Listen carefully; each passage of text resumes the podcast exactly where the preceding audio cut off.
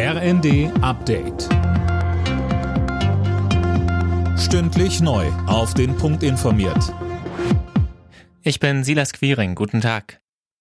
In der Ampelkoalition wird der Tonfall schärfer. In einem Zeitinterview sagte SPD-Chef Klingbeil, Wirtschaftsminister Habeck habe zwar einen interessanten Kommunikationsstil, am Ende müsse in der Politik aber die Substanz stimmen.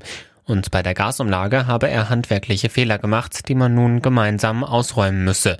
Vom Gasnetzbetreiber THE heißt es unterdessen, die Überarbeitung der Umlage wird wohl nicht vor ihrem Start im Oktober fertig. Auch Habecks Ministerium sagt, das ist rechtlich hochkompliziert.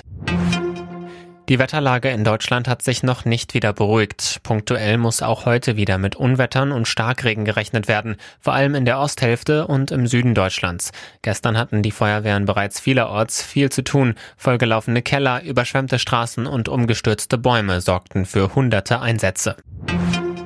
Finanzminister Lindner will noch in diesem Jahr eine Rentenreform vorstellen. Ziel ist eine Aktienrente nach schwedischem Vorbild. Sönke Röhling, wie funktioniert das und was soll das bringen? Also das funktioniert so, dass ein Teil der Rentenbeiträge, etwa zwei Prozent, in einen Aktienfonds fließt. Da sind relativ schnell große Gewinne möglich und davon sollen die Rentner profitieren. In Schweden gibt es so ein Modell schon und das bringt den Menschen dort ein echtes Rentenplus, so Lindner. Davon könnte man in Deutschland lernen. Das aktuelle Umlagesystem, in dem die Beiträge quasi direkt wieder ausgezahlt werden, ist in seinen Augen jedenfalls kein Garant für eine sichere Rente.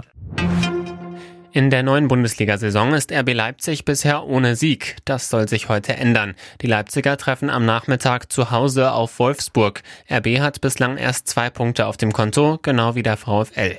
Am Abend steigt dann der Klassiker zwischen dem FC Bayern und Mönchengladbach.